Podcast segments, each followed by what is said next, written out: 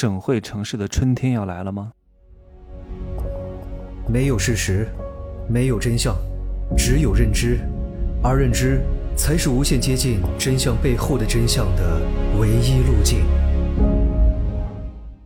Hello，大家好，我是珍奇学长。呃，我希望各位在做任何决策的时候呢，能够关注一下整个大势啊，你关注一下这些大势和市场环境。对于你做决策是非常有帮助的啊！不管你是找工作、找老婆、买房子、创业，都非常有帮助。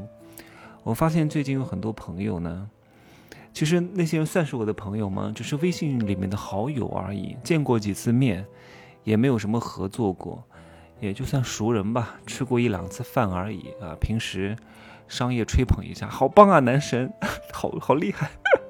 嗯，哎，我突然发现他们都。以前都在北京的，现在都在上海居住了。那以前在上海的那些人呢？诶，我怎么发现他们都来成都了，然后去杭州了，然后回省会城市了？各位，你一定要注意啊！他们都这样做了，也会有很多的九五后、零零后也会这样做，因为在大城市买房子太难了啊！北上广深买个房子，首付就得至少三四百万起。很多人工作很多年都拼不起的呀，那没必要了呀，那干脆那我就不跟你们内卷了，我就回到省会城市啊，相对来说又保留了面子，又顾及了里子，对吧？我也还在大城市，只不过呢不是在一线城市，也在省城啊，消费生活性价比都很高。各位可以关注一个数据哈。就是去年二零二一年整个中国主要城市的常住人口增量的前二十名啊，没有一个是北上广深，广州刚好是排在了第二十一名。也就是说，去年一年这个城市新增了多少常住人口？来，各位猜猜看，第一名是谁？第一名是谁？一定想不到啊！第一名啊是武汉，净增了一百二十万人口啊，跟第二名差了很多很多。当然，这其中一个很大的原因呢，就是因为。武汉在二零二零年的时候，各位也都知道是什么原因啊？迁出去了很多人口，然后二零二一年呢又回迁回来了。第二名呢是成都啊，增加了二十四点五万。第三名呢是杭州，增加了二十三点九万。然后接下来的分别是西安、南昌、长沙、青岛、郑州、宁波、贵阳、嘉兴、南京、厦门、福州、合肥、济南、佛山、苏州、南宁、太原。太原市第二十名哈，增加了七点二五万。二十一名是广州，增加了七点零三万。这个数据非常非常重要的，各位，很重要啊，是对你买房有非常大的帮助的。上海去年是增加了一点零七万人，北京净流出零点四万人，净流出四千人，也就是说，北上广加起来的城市人口的总增量刚刚超过太原，这意味着什么？各位，这意味着什么？来，动动脑筋想想看。要懂得从数据当中找到一些逻辑啊，有迹可循，帮助你去做决策。这意味着什么呢？意味着很多一线城市的这些九五后、零零后不想在大城市卷了，卷不动了呀，对不对？承认自己很菜，实在是不想卷了，那就回到省会。回到省会就意味着省会的崛起，省会的崛起就意味着什么？意味着是大量人口的净流入造成了省会的崛起，对吧？任何一个公司、任何一个国家、任何一个城市。都是因为人而发展的更好的啊！这个城市有了大量的新增人口，就有了活力，然后这个供求市场就变了。你看之前北上广深为什么房价这么坚挺，能够在过去的十多年当中翻个十倍左右啊？因为大量的人想要进去啊，去赚钱，去扎根，去生存，去发展。所以呢，就是买的人多，卖的人少，那不就卖方市场吗？所以房价能够节节攀升啊！那现在以后还真不一定啊！当然。一线城市的房价头依然非常之铁，但是二线城市啊，像我刚刚讲的那前二十名当中，如果是刚需盘，呃，位置还比较不错啊，品质也比较好，还真的是可以着手的啊。那当然呢，在二线城市选购，一定要好好的去选筹，哎，不能都买。一线城市呢，主城区。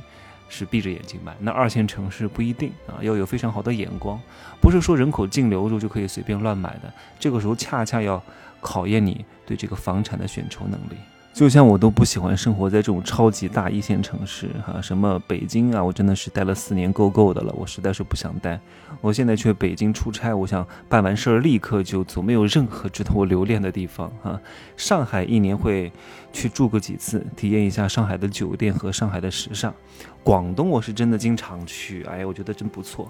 前两天我刚从澳门经过珠海，待了一晚，看了一下珠海的房子，当地最贵的那个豪宅，仁恒中心啊，就剩下八套房啊，呃，跃层啊，跃层八百平米啊，清水房，售价多少钱？各位猜猜看，五千万啊，我觉得还不错，那个景真的是非常好，哎，视野特别开阔。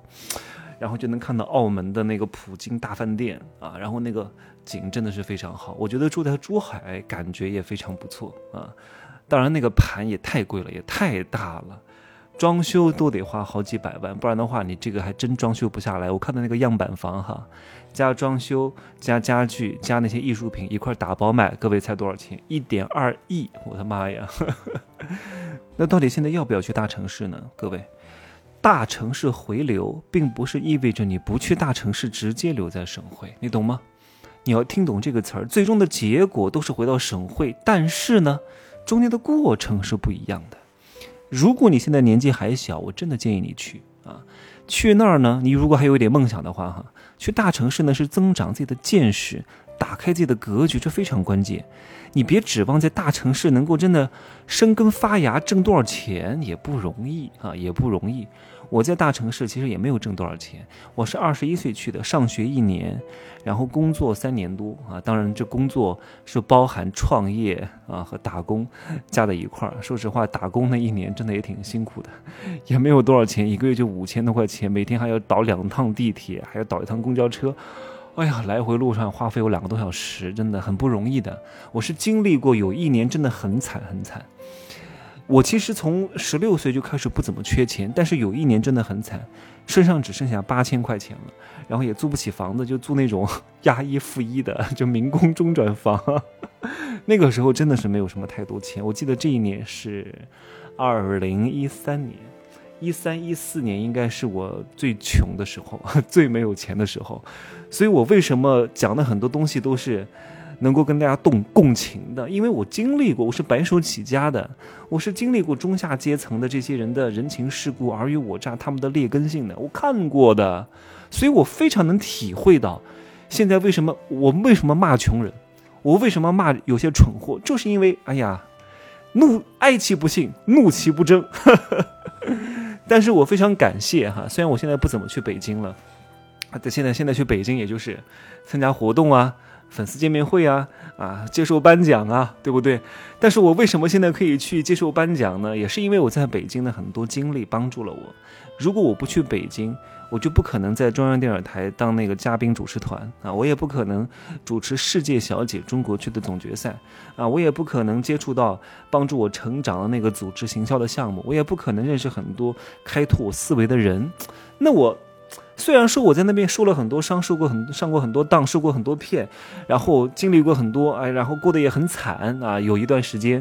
可是正是因为这些东西帮助我强大了，然后在我二十六岁的时候稍微有点成绩了，我才有这个资格回到二线城市。而且你一旦回来啊，你会生活的越来越好，你不会再为生活发愁的啊。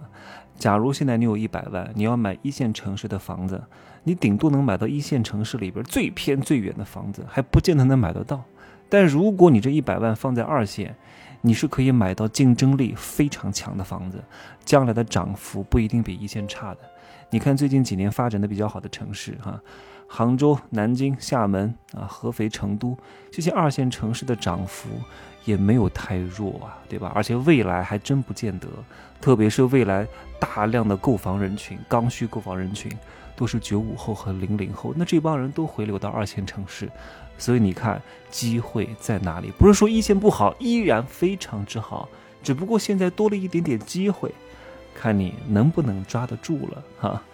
买房子千万千万千万啊，要花点钱去学习啊，别乱买啊，这么大额的资产乱买。看到这个地方新区你就乱买啊，说新区就新区啊，对不对？便宜就能买啊，买房子不能占便宜，懂吗？好吧，就这么说吧，拜拜。